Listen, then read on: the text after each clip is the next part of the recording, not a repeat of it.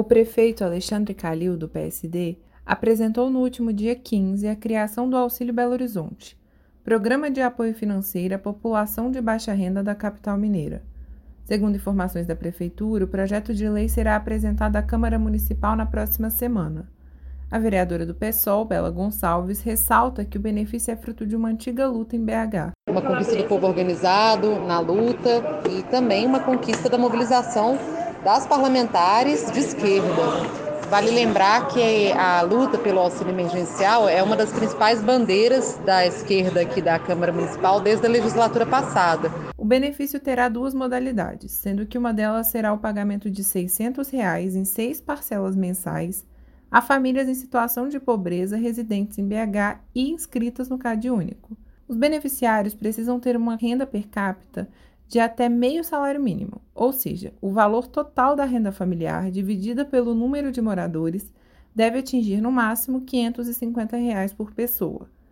Também vão ser beneficiadas famílias que, independentemente do cadastro único, tenham um dos integrantes atendidos por outras políticas públicas municipais, como é o caso de catadores de materiais recicláveis, ambulantes, povos e comunidades tradicionais e mulheres com medidas protetivas aplicadas pela Justiça.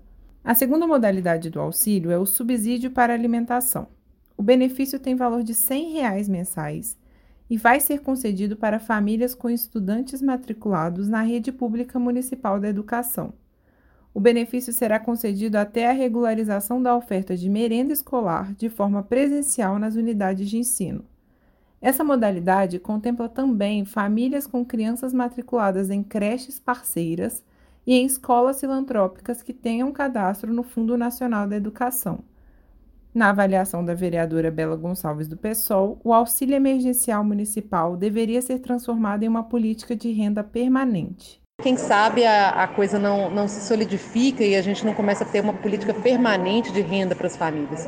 Isso é importante no enfrentamento à fome, mas é importante também é, na movimentação da economia local, porque cada família que recebe um auxílio como esse vai consumir mais no mercadinho do bairro, é, às vezes é, nos serviços do seu bairro, que vai ser importante também para a retomada da pequena economia, que é a mais penalizada por todo o processo da pandemia. Né? De acordo com os dados do Ministério da Cidadania, o total de famílias de BH inscritas no CAD único para os programas sociais saltou de pouco mais de 171 mil em janeiro deste ano para mais de 180 mil.